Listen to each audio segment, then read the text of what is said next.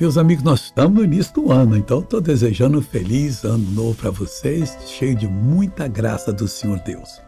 Ontem nós vimos aqui Provérbios 1,8 que diz o seguinte: Filho meu, ouve a instrução de teu pai e não deixa a doutrina da tua mãe. Aí vem a pergunta: por quê?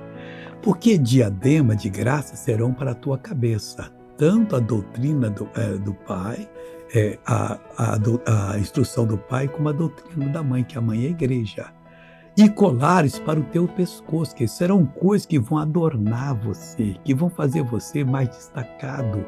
Assim como uma moça põe ali um diadema, usa um colar e todo mundo, ah, que moça bonita, mas só que está usando um adorno. Assim você também será abençoado. Agora eu quero fazer oração. Pai, em nome de Jesus, eu repreendo todo o mal que está nessa vida e ordeno que saia. Mal, vá embora, desapareça em nome de Jesus. E você diz: Obrigado, Deus, e amém.